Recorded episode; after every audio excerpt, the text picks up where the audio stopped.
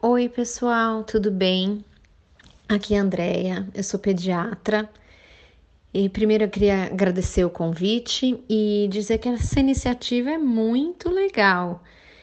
Ter um espaço para acadêmico de medicina escutar sobre médicos que estão aí batalhando por uma medicina mais humanizada. Poxa, eu queria ter tido acesso a isso quando eu estava lá na graduação. Bom, eh, já falei, eu sou Andréia e tenho 39 anos, sou mãe da Beatriz. E eu acho que para falar de, de pediatria humanizada, eu vou dar uma resumida na minha trajetória para vocês. Eu me formei em 2006 na Unesp, lá em Botucatu. Acabei escolhendo a pediatria, acho que pelo mesmo motivo de todo mundo que escolhe, assim, apaixonada pelo universo das crianças. E aí fiz a residência, os dois anos, depois acabei optando pela UTI pediátrica como especialização, lá em Botucatu mesmo. E depois caí na vida. E quando a gente cai na vida, algumas coisas é, caíram junto, assim, para mim. Né? Algumas ilusões que eu tinha com relação a, a a vida de médica e ao sistema de trabalho e a carga de trabalho, essas coisas todas me pegaram muito. E eu comecei a fazer alguns questionamentos de escolha mesmo. Até que em 2017 eu virei mãe. É recente isso na minha vida, mas mudou a minha pediatria completamente.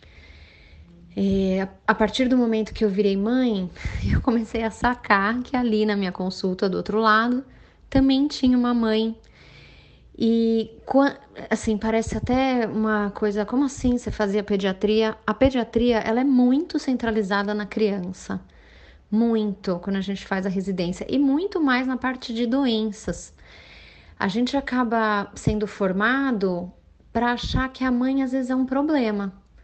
E inclusive eu que fiz eh, especialização de UTI, a mãe nem faz parte do processo terapêutico, né, numa unidade intensiva. Então, era, era como se é como se a gente aprendesse a, a excluir a família. O médico é que sabe, a gente assume esse lugar. E quando eu virei mãe, eu passei em pediatras com a minha filha, porque afinal de contas eu queria ser mãe dela e não a pediatra dela. E eu tava em frangalhos e eu não tive acolhimento nenhum.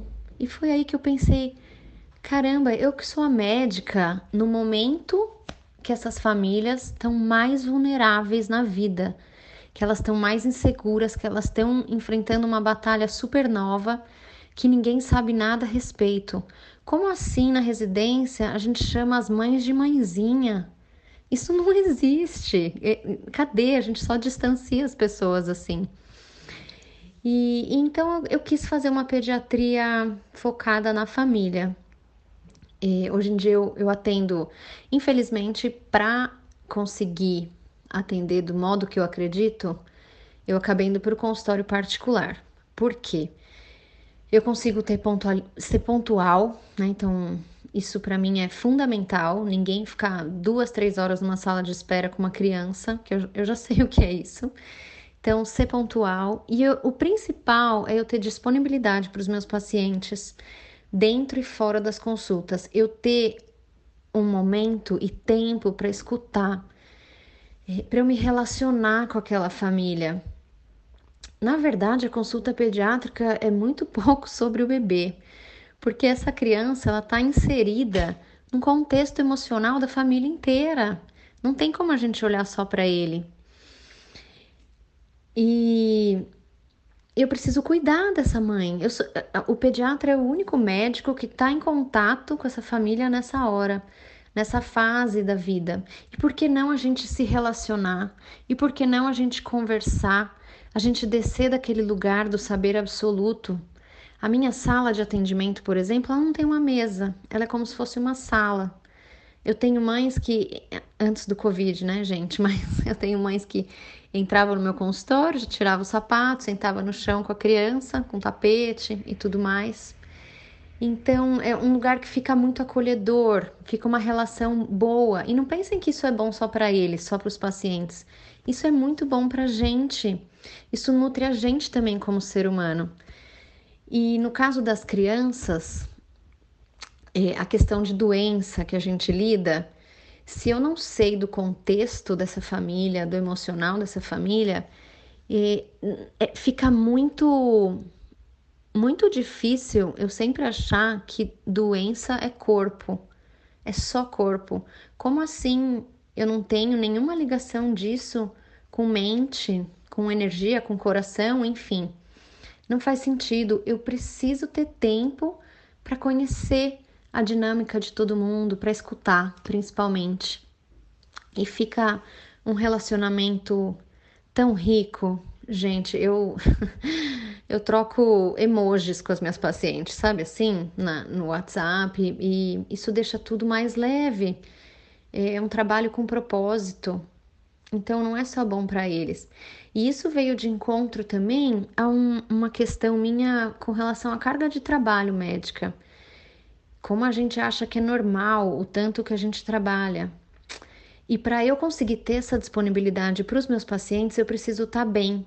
Então, rolou todo um processo de autoconhecimento primeiro, né? De eu saber o que, que era valor para mim, o que, que era importante para mim, até eu chegar nisso que eu quero um estilo de vida assim, que eu consiga me relacionar com os meus pacientes, mas para isso eu preciso estar tá bem, eu preciso ter momentos com a minha família também, que eu não quero só me relacionar lá, né? Não, não adianta só eu ter um discurso de conexão entre pais e filhos e tal e não pregar isso na minha casa.